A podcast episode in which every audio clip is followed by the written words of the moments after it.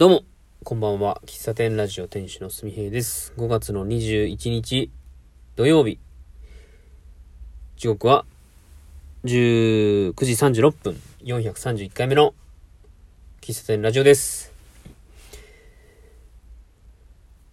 まあ、今朝の話をしようと思います。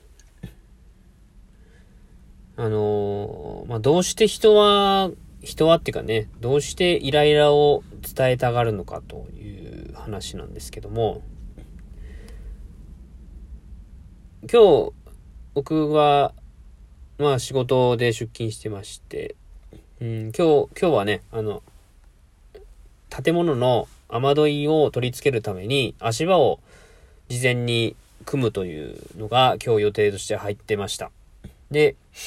えー僕は足場屋さんと打ち合わせがしたかったので、えーまあ、9時ぐらいに着くように会社を出て、えーまあ、現場で、ま、待機してたんですよ。僕が着いた頃には、まだ足場屋さんは来てなくって、うん。で、足場屋さんは四日市の隣の津市から来るので、まあ、だい、ちょっと今日は遅れてるのかなと思って待ってました。で、なかなか来んなと思って、一度電話をしたんですよ。何時ぐらいに、あとな、どれぐらいで着きますかって聞いたら、うーん、2時間ちょっとかなって言われたんですよ。あれ？と思って。僕は足場屋さんが、まあ朝一の現場で来てくれるものと思って、朝早く、朝早くというか、9時に着いて現場待ってたんですけど、足場屋さん2時間ぐらい、あれまだ出てないんですか？っていう感じで。いや、あのーちょっと一件現場があって、って言われたんですよ。で、あ、そういうことかと。うん。僕はもう現場に来てるし、あの、足場屋さん、他の現場を今、組み立ててるので、足場を組み立ててるので、待っててもね、2時間も3時間も待っててもしょうがないんで、あ、もう帰りますわ、つって。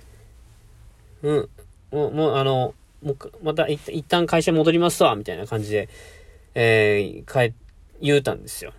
で、足場屋さんは、すいません、ちょっと言ってなかったっすね、とか言われて。で、その時に僕は、うん、まあ、感情をうまくコントロールできなくて、あの、今から帰りますわって言ったんですよ。僕の性格って結構あの、ねちっこいというかね、結構ちっちゃい性格をしてまして、直接的に伝えないくて、あの、帰りますわには、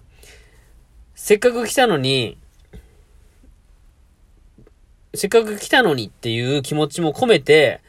もう帰りますわって言ってしまってたんですね。で、多分、イライラも伝わったんだと思うんですけど、足早さんは、すいません、連絡してませんでした、つって、あの、これ終わったら行きますんで、って言って、で、電話切ったんですよ。で、電話した後に、うん、ちょっと冷静になって、まあ、会社に戻る途中に冷静になって、思ったんですけど、どうしてあの一言言ったのかなと思って。足早さんにとっては僕の電話は、あの、今日は何時ぐらいに着くのかっていう電話だったので、僕が現場に今来てることは知らないんですよ。で、僕は別にああえて現場にもう来てるっていう話をする必要もないわけですよ。僕が今現場に来てるからすぐ来いと言っても来れるわけないし、言ったところで何も解決しないのに、あ、じゃあもう帰りますわ。一旦帰りますわ。つって。言って、感情を伝えてしまったんですよ。イライラしてるのをね。で、うーんと、まあ、自分悪いなとか思いながら、足早さんなんで事前に連絡してくれなかったんやろうとか。まあ、朝一来ると思って僕は来てましたから、なんで事前に明日は一件午前中一件あるんで、午後から行きますみたいな連絡くれんかったんやろうかって、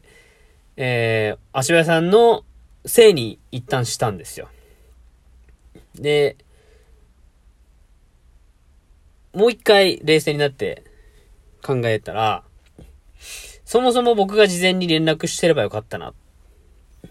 ていうのと、まあこれはね、足場の工事とかまあ、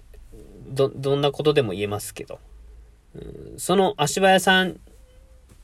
は、まあ事前に、あの、前日には連絡をくれる方なんですけども、まあ今回もね、事前に連絡をいただいてたんですけど、僕が、足場屋さんが到着した時間にいつも来てるっていう、こう、共通の認識さえあれば、足場屋さんも、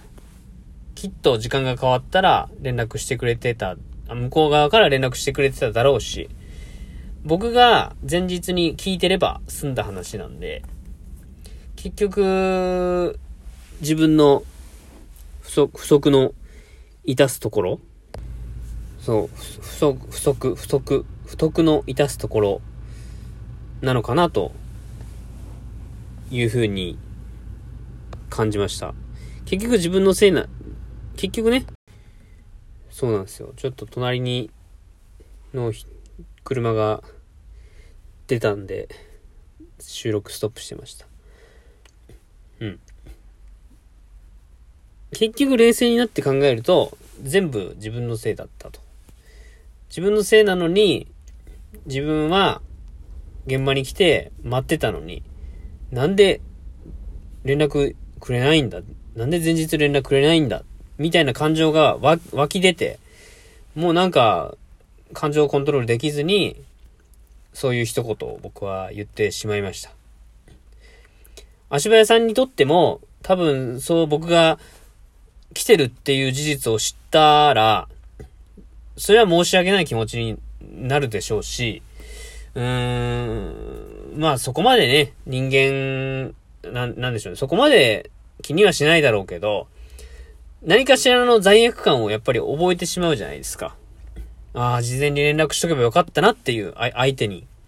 で僕は、まあ、イライラしてる状態の時は、その、注意という名目でイライラをぶつけてしまってたんですよ。事前に連絡してよと。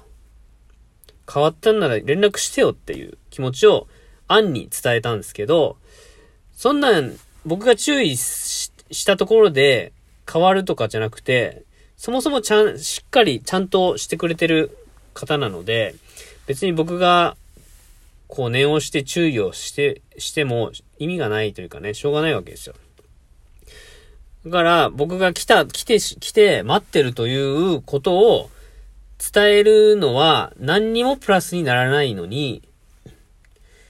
何にもプラスにならないのに感情だけでその方を不快な思いにさせてしまったなと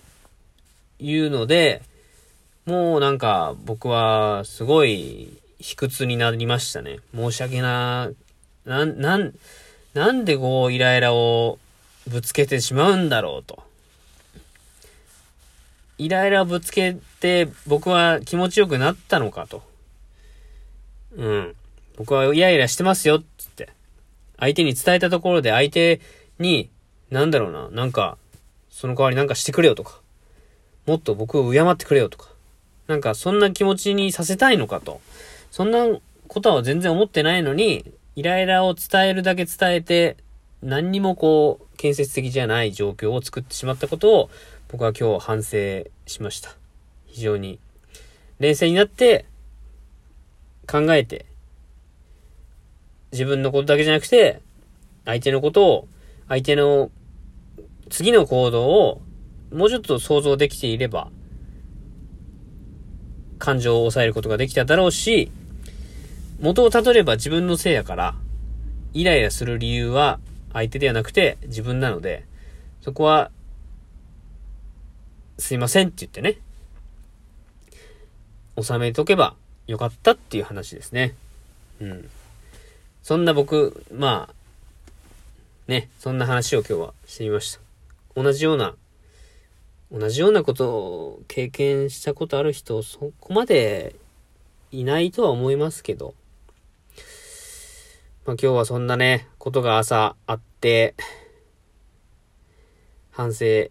した一日でした。非常に申し訳なかったなという配信です。そんな、ちょっと愚痴、愚痴っぽい、愚痴っぽい話でしたけども、最後までお聞きいただき、ありがとうございました。えー、お便り、えー、いいね、ねぎらい、笑顔マーク、たくさん押していただけると、テンション上がります。ぜひとも、お願いします。では、これで終わりたいと思います。最後までお聞きいただきありがとうございました。喫茶店ラジオ店主のすめでした。また次回お会いしましょう。バイバイ。